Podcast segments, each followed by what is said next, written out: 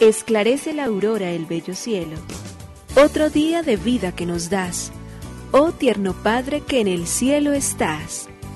A esta hora, unamos nuestros corazones en alabanza al Señor, Creador de todo cuanto existe. Compartamos el Evangelio. Reflexionemos en su palabra. Esto es, Esclarece la Aurora, con el Padre Antonio Ramírez. Bienvenidos.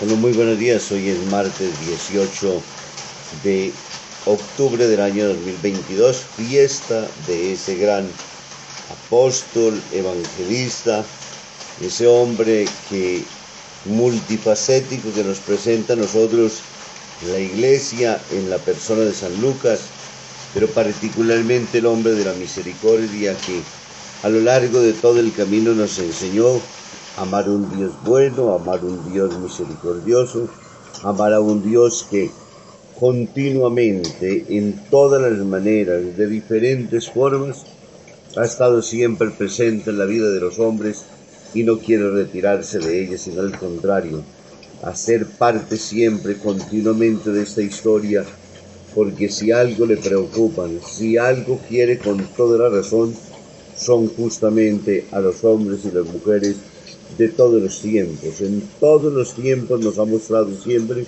la infinita bondad y la misericordia que nunca se cansa de perdonar, que nunca se cansa de acercarse a nosotros, que nunca se cansa de tender puestos, que nunca deja de brindarnos oportunidades, que nunca deja de ser lo que nosotros realmente queremos encontrar en el Señor, perdón absoluto ante todas nuestras faltas.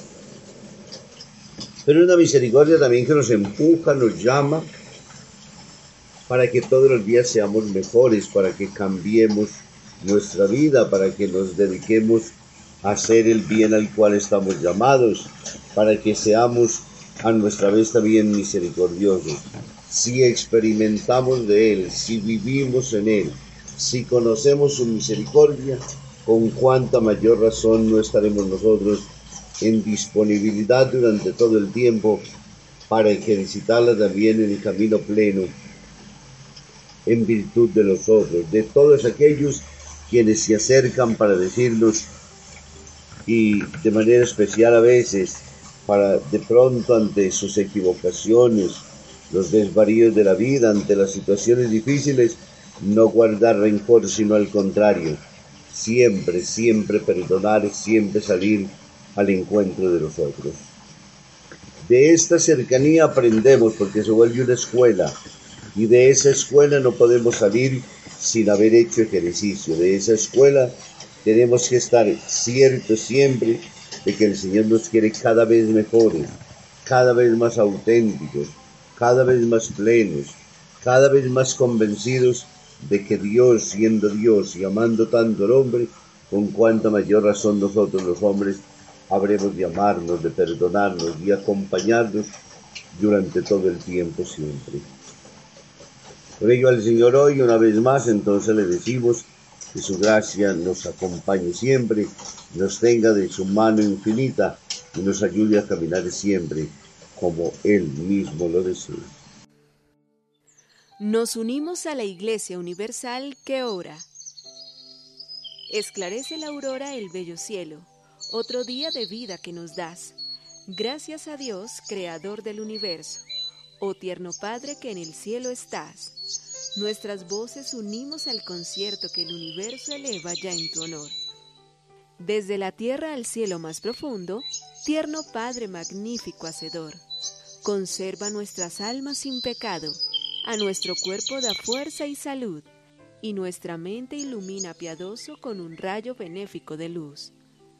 Por nuestra amada patria suplicamos, por la iglesia elevamos oración, por nuestros amados padres y familia, siempre dichosos los hagas tú, Señor.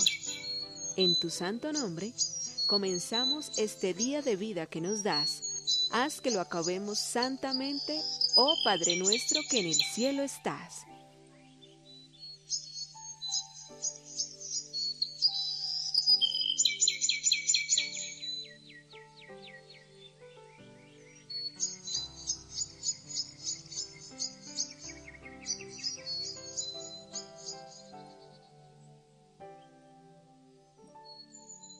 El zapatero no se dio cuenta de las visitas de Jesús.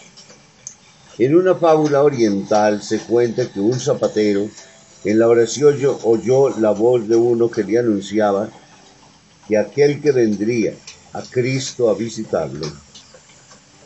El zapatero se llenó de alegría y se dispuso a hacer lo más deprisa posible su trabajo del día para que, cuando Cristo viniera, pudiese dedicarse enteramente a atenderle. Y apenas abrió la tienda llegó una mujer de la vida y le pidió que arreglara sus zapatos. El viejo la atendió con cariño e inclusive le soportó con paciencia. Que la pobre mujer charlase y charlase contándole todas sus penas, aunque con tantas charlas casi no le dejaba tiempo trabajar y tardarse mucho más de lo previsto en arreglar los zapatos. Cuando ella al fin se fue, vino a visitarle otra mujer. Era una madre que tenía un niño enfermo y que también le daba prisa para arreglarse con urgencia los zapatos. Y el zapatero la atendió, aunque con un corazón que estaba en otro sitio en su deseo de terminar cuanto antes su trabajo no fuera que al llegar Cristo, cuando él no hubiese terminado, a la tarde llegó un borracho que charlaba y charlaba y que con tanta cháchara apenas le dejaba rematar aquel par de zapatos que le había llevado al reparar. Así que cayó la noche sin que el zapatero hubiera tenido un minuto de descanso, pero aún así se preparó para recibir la venida de Cristo como se lo había prometido en la oración. Pero seguían pasando las horas se hizo noche cerrada, y el zapatero comenzó a temer que Cristo ya no vendría más. Dudaba si acostarse o no. Solo entonces escuchó una voz que le decía, ¿por qué me estás esperando? ¿Te diste cuenta de que he estado contigo tres veces a lo largo de este día? Así sucede muchas veces. Personas que esperan a Dios no acaban de descubrir a Dios en las personas que Dios mismo se presenta, porque no conocemos realmente su paz, porque no creemos ni entendemos nosotros que se hace tan cercano, que asume las condiciones y características de los hombres y de las mujeres de nuestro tiempo. Lectura del Santo Evangelio según San Lucas, capítulo 10, versículo del 1 al 9. En aquel tiempo Jesús designó a otros setenta y dos discípulos y los mandó por delante, de dos en dos, a todos los pueblos y lugares a donde pensaba ir, y les dijo, La cosecha es mucha y los trabajadores pocos. Rueguen, por tanto, al dueño de la mies que envíe trabajadores a sus campos. Pónganse en camino, yo los envío como corderos en medio de lobos. No lleven ni dinero, ni morral, ni sandalias, y no se detengan a saludar a nadie por el camino. Cuando entren en una casa digan, que la paz reine en esta casa, y si allá hay gente amante de la paz, el deseo de paz de ustedes se cumplirá, si no, no se cumplirá. Quédense en esa casa, coman y beban de lo que tengan, porque el trabajador tiene derecho a su salario. No anden de casa en casa, en cualquier ciudad donde entren y los reciban. Coman lo que les den. Curen a los enfermos que haya y díganles, ya se acerca a ustedes el reino de Dios. Palabra del Señor. Gloria a ti, Señor Jesús. El Evangelio de Lucas en el capítulo 10, versículos del 1 al 9, hoy entonces hablan de el designio de 72 discípulos que Jesús envía delante de él de dos en dos a todos los pueblos a donde pensaba ir él. y los envía con una tarea y una misión muy sencilla. La mies es mucha, pero los obreros pocos. En esa misión deben rogar al dueño de la mies para que mande muchos obreros a su mies. Vayan que los envío como corderos en medio de lobos. Aquí aparece la misión y las disponibilidades absolutas para la misión. No lleven bolsa, ni alforja, ni sandalias no saluden a nadie. La prisa de ir a anunciar el Evangelio debe ser ya. No entren en una casa, sino que digan primero, pasa esta casa.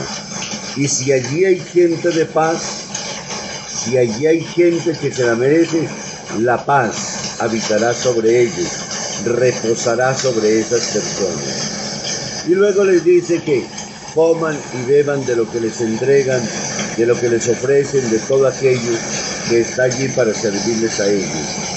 Esta visión del Evangelio de Lucas en el día de hoy nos da razón a nosotros entonces para entender cómo la misión y cómo el reinado de Cristo debe ser continuo. Lucas nos habla con mucho fervor y con mucha, pero con mucha responsabilidad de la gran tarea, anunciar el reino. Muy feliz día para todos, que les bendiga el Padre, el Hijo, el Espíritu Santo.